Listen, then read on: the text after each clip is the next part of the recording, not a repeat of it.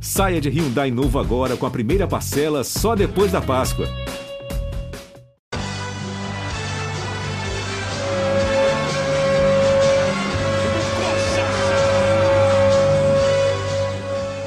Fala torcida Coxa Branca, estamos começando a quadragésima edição do podcast GE Curitiba. Eu sou Fernando Freire, repórter do GE. Hoje nós vamos falar sobre essa reformulação do elenco do Curitiba. Já são 10 reforços 10 jogadores contratados aí para a temporada de 2021. Vamos falar sobre um time base, o time que vem treinando, quem dos reforços pode ganhar um espaço aí na sequência da temporada. Vamos discutir essa escalação e comparar com o ano passado, se esse time é melhor ou pior do que o, o que terminou o último campeonato brasileiro. Para falar sobre tudo isso e muito mais, conto com a presença do Thiago Ribeiro, repórter do Globo Esporte. Tudo certo, Thiago? Oi, Freire, a todo mundo que nos acompanha. Tudo bem? Vamos destrinchar esse time do Coritiba aí para essa nova temporada. É isso, vou começar passando aqui a lista de reforços, é, daqui a pouco né, a gente vai ter, o, eu e o Thiago vamos conversar aqui, mas a gente vai ter a participação também da Rafaela Potter, do Marcelo Raed, então tem bastante comentário aqui no podcast de hoje. É, começar a passar a lista rapidinho, né, os 10 reforços do Coxa, só o Robinho ainda não confirmado oficialmente, mas é só questão de tempo. Enfim, a lista de reforços do Coxa tem o Val, lateral direito e volante, né? Ele chega como volante ex-Botafogo. Luciano Castan, zagueiro ex-CSA. Wellington Carvalho, zagueiro ex-Ponte Preta. Romário, lateral esquerdo, que estava no Cuiabá. Johnny Douglas, volante do Paraná Clube. William Farias, velho conhecido da torcida do Coxa, né? Estava no, nos Emirados Árabes. O Valdeci, meia, do Esportivo Luquenho.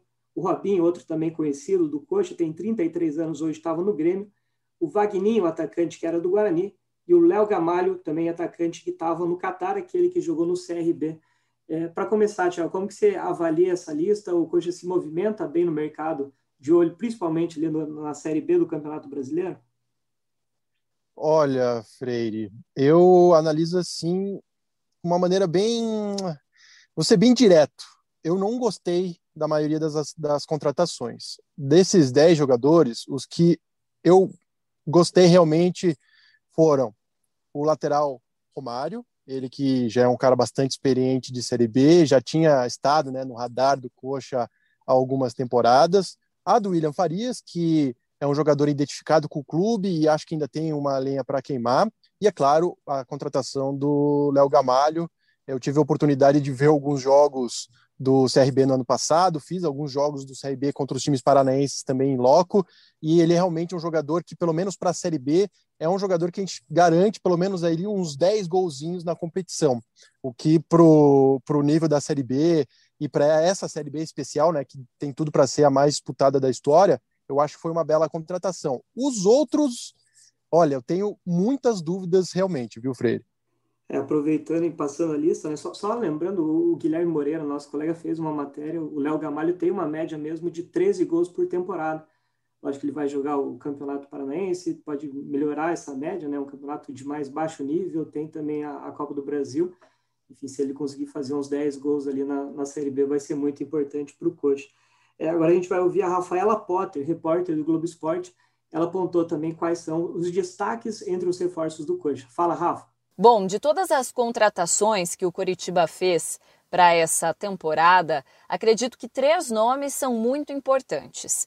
O Luciano Castan na zaga, porque é um jogador que praticamente disputou toda a Série B com o CSA, então ele tem ritmo de jogo, ele vem com muita experiência e principalmente para suprir a saída do Sabino, que foi um dos poucos destaques do Coritiba na última temporada.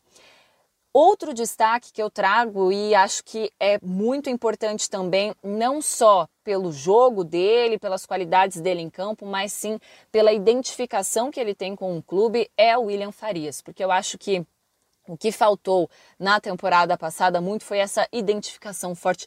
Jogadores que entendam o peso da camisa do Coritiba, que o, o clube precisa voltar a, a, conquistar coisas importantes, títulos importantes. E eu acho que o William Farias traz isso de volta e não só ele, né? Porque ele vem para jogar com o meio atacante Robinho, tem o Rafinha, tem o Wilson, então acho que é um reforço que traz mesmo essa identificação e que pode servir até para os outros atletas, né? Uma inspiração para os outros reforços mais novos que estão chegando, para mostrar realmente a importância que o Coritiba tem nessa temporada de conseguir o resultado, de conseguir voltar para a Série A.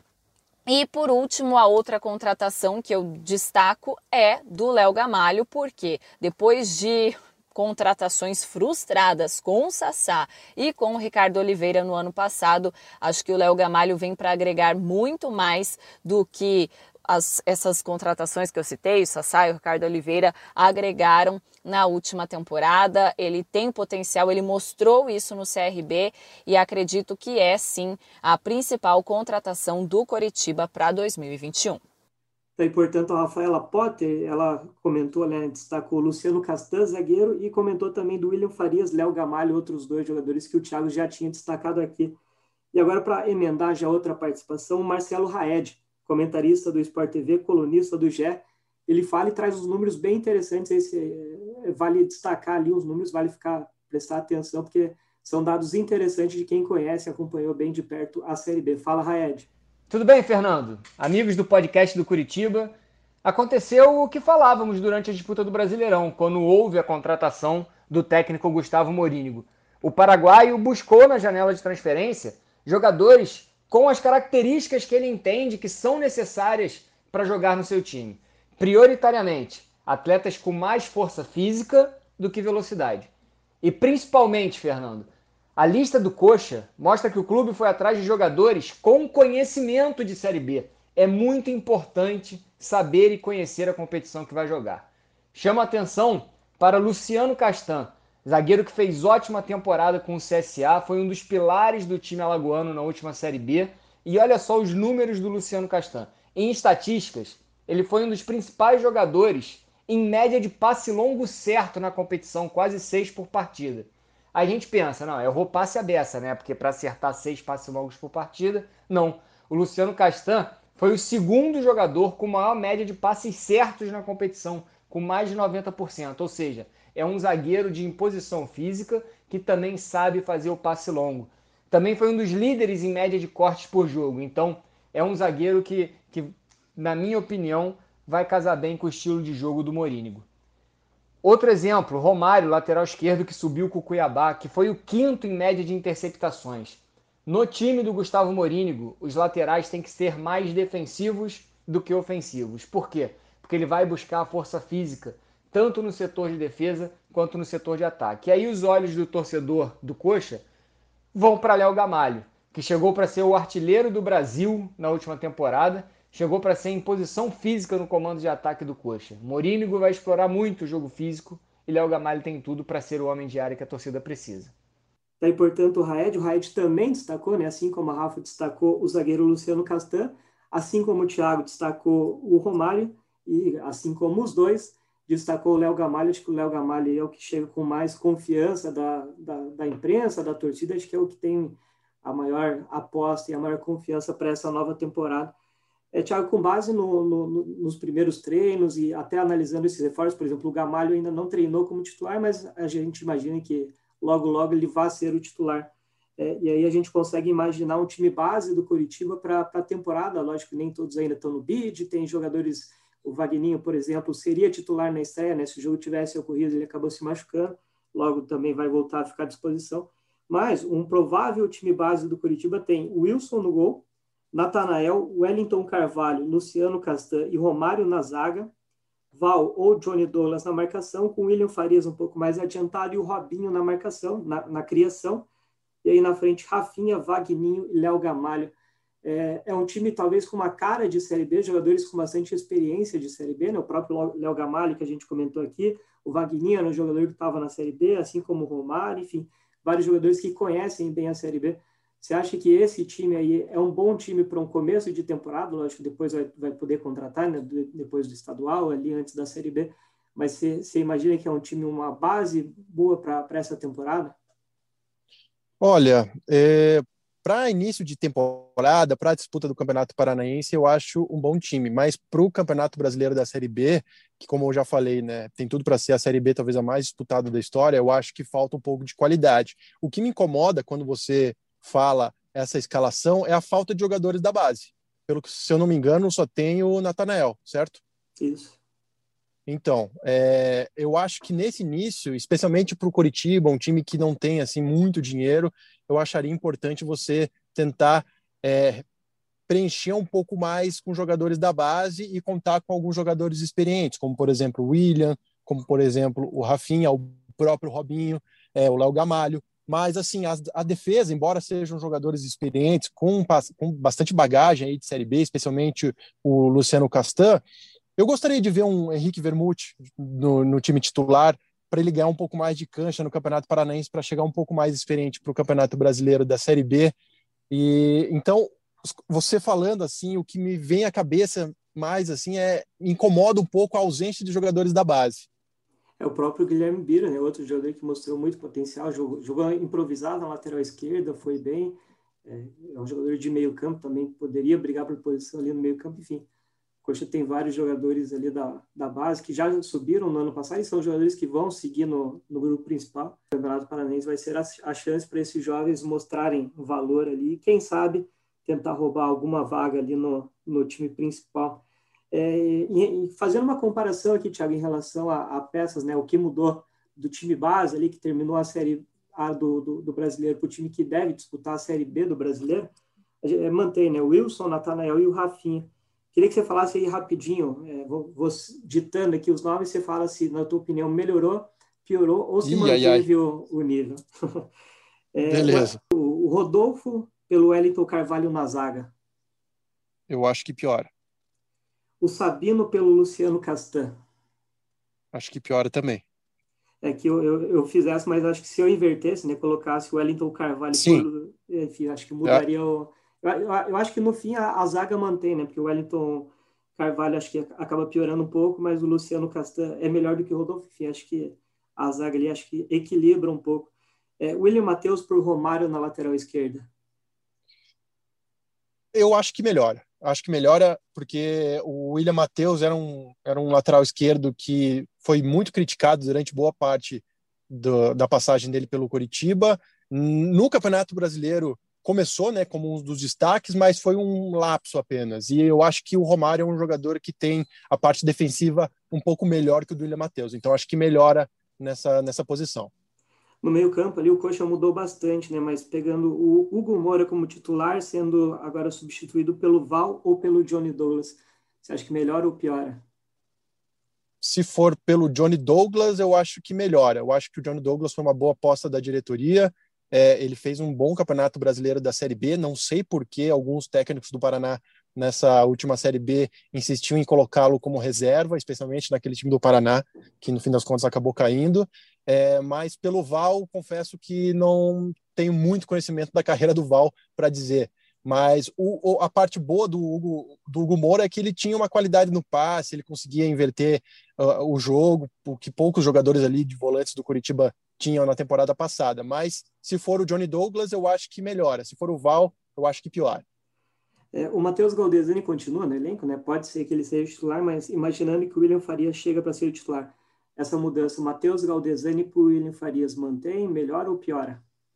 Nossa, melhora, melhora. É, tecnicamente, eu acho que não há o que se discutir com relação ao Galdesani, mas em, em termos de entrega, de identificação, é, o William Farias tem muito mais, eu acho que ele tem muito mais para contribuir, não só dentro de campo, mas também como ser um dos líderes nessa, nessa reformulação do coxa. É, nessa, nessa mudança aqui, eu acho que é mais pela questão da regularidade, porque o, o Matheus Galdesani faz jogos nota 8, mas faz jogos nota 3, né? Um jogador que oscila muito dentro da, das partidas e até dentro do, dos campeonatos. É, enfim, como eu falei, o meio campo do Coxa mudou bastante, mas pegando, por exemplo, o Matheus Oliveira pelo Robinho. O Robinho, lógico, é, vinha jogando pouco no Grêmio, o jogador precisa superar questões físicas, mas como que você vê essa mudança? Tá, esse é difícil, porque assim, o Matheus Oliveira acho que fez um jogo de destaque que foi o último ali, né? Foi muito bem, o, penu, o último ou penúltimo jogo do Campeonato Brasileiro da Série A do ano passado, é, dessa última temporada. O Robinho, eu acho que a torcida tem que entender que não é aquele Robinho lá do, do da primeira passagem, né? Ele, tecnicamente, eu sempre gostei, mas se você for avaliar o, o que, que ele fez no Grêmio, ele não fez basicamente nada, era completamente é, subaproveitado pelo Renato Gaúcho, não, às vezes não era nem relacionado. Eu acho que, em termos, de novo, de identificação, tecnicamente ele pode somar, até porque ele é, tem um certo entrosamento aí de anos anteriores com Rafinha, é, mas tá, vou, vou, vou sair do muro, acho que melhor. Aí, ó, como eu falei, né, o Rafinha mantendo ali no ataque, o Robson deixando o time para a entrada do Vagninho. Melhor ou pior? Eu acho que piora. Acho que piora. Essa talvez seja a contratação que eu menos entenda. É, eu vi alguns jogos do Guarani, fiz dois jogos em loco do Guarani contra o Operário e contra o Paraná, e o Wagninho nunca foi sequer titular absoluto do Guarani. Então, realmente, e se ele fosse ainda um jovem, mas ele tem 30 anos, né? É uma contratação que realmente eu não entendo. Espero estar tá queimando a língua, mas eu acho que o Robson, apesar de todas as críticas que ele sofreu nesses últimos anos, era talvez o jogador que mais criava chances, tanto é que foi o artilheiro do time no Campeonato Brasileiro na temporada e era o jogador que, embora criticado, era o que mais tentava ali na frente. Então, eu acho que essa mudança, em comparação ao, ao time da temporada passada, ela piora. É, a torcida do, do Coxa pegou no pé, em vários momentos, com razão, com o Robson, né? Perdia gols cara a cara com o goleiro, ou sem goleiro até mas é um jogador que foi super importante, fez 12 gols na, na temporada. O, vice-artilheiro do Coxa foi o Sabino, um zagueiro, né, fazendo a maioria dos gols de pênalti, fez metade dos gols do, do Robson. Enfim, é um jogador que tem uma entrega muito grande, lógico, oscilou, o time do Coxa ali não, não ajudou muito, mas enfim, agora para última posição, última mudança, eu acho que essa não precisa nem perguntar, mas para fechar aqui o nosso, a nossa comparação, Ricardo Oliveira por Léo Gamalho, melhora ou melhora muito? Olha, eu acho que melhora muito. É, não só pelo que o Léo Gamalho fez no ano passado no CRB, mas muito por conta do que o Ricardo Oliveira não fez no Curitiba nessa temporada. Mas é claro, porque assim, ó, eu vou dizer que eu era um defensor da vinda do, do Ricardo Oliveira, assim como eu era um defensor da vinda do Sassá. Então, às vezes, a expectativa não corresponde com o que ele vai ser na realidade. Eu espero de verdade, do fundo do meu coração, que a chegada, que essa vinda, essa contratação do Léo Gamalho, se reflita também toda a expectativa dentro de campo. Mas, em termos de comparação, pelo menos antes da, dele jogar, antes da bola rolar, eu acho que melhora e melhora muito. É uma coisa que a gente discutiu bastante aqui, né? Porque a, o Ricardo Oliveira, lógico, fez dois gols pelo coach, foi muito mal mas a bola praticamente não chegou, né? Ele teve pouquíssimas chances desperdiçadas. É, e os próprios os antecessores, né? O, o Sassá foi um jogador que teve poucas chances. Lógico, o Sassá foi, acho que até pior, é mais decepção do que o Ricardo Oliveira, talvez, porque o Coxa vivia um momento menos pior, né? O Ricardo Oliveira chegou ali para tentar solucionar o problema e, lógico, não, não deu resultado. E só pegando os números aqui do, do Léo Gamalho, como eu falei, né, o Guilherme Moreira fez uma média ali, são 13 gols por temporada em média, mas em 2020, no, no CRB, ele fez 18 gols em 31 jogos. Na temporada anterior, pelo Criciúma, fez 13 gols em 36 jogos. Enfim, é um jogador que tem uma média ali nos últimos anos de pelo menos 13 gols por, por temporada. Ele estava por último no Alcor do Catar. Chega agora para o Coxa para tentar solucionar esse comando de ataque. É, agora, para fechar, né, Thiago, a gente passou ali a lista de 10 reforços já anunciados ou já contratados pelo Coxa, né? Falta só o Robinho ser anunciado oficialmente. E o Coxa está em busca ainda de um meia de criação e de um atacante de, de lado, né? O meia de criação, provavelmente para disputar a posição ali com o Matheus Oliveira e com o Robinho, a gente comentou aqui da, da questão física do Robinho, e um atacante para disputar a posição com o Vagninho, com o Rafinha, enfim, tem, tem vários jogadores ali para o ataque, mas principalmente com esses dois é, você acha que com esses dois reforços o Coxa começa bem a, a temporada, lógico, se forem bons nomes, né?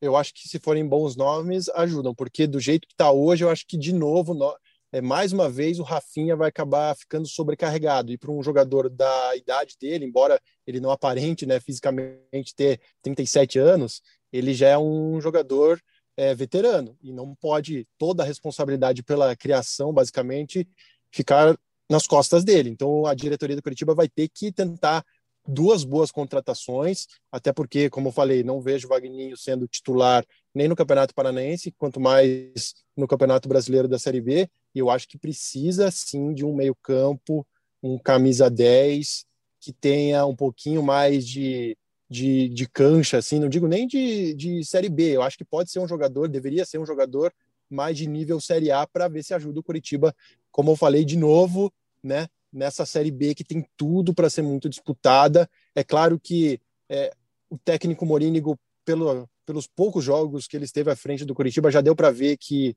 deu um pouco mais de organização. Eu aposto muito nessa, nessa no que o técnico paraguaio pode fazer nesse time do Curitiba. Eu acho que pegando a equipe já desde o início da temporada, acho que pode ser sim uma equipe muito organizada, diferentemente do que a gente viu com os outros treinadores durante toda a temporada passada, né? Um time que era uma bagunça em campo, quando ele chegou, teve um pouquinho mais de organização e agora ele montando junto com a diretoria o elenco e ganhando mais esses dois reforços, eu acho que a temporada 2021, 2022 pode ser um pouco mais tranquila aí para o torcedor do Curitiba, especialmente em comparação à temporada passada, Freire.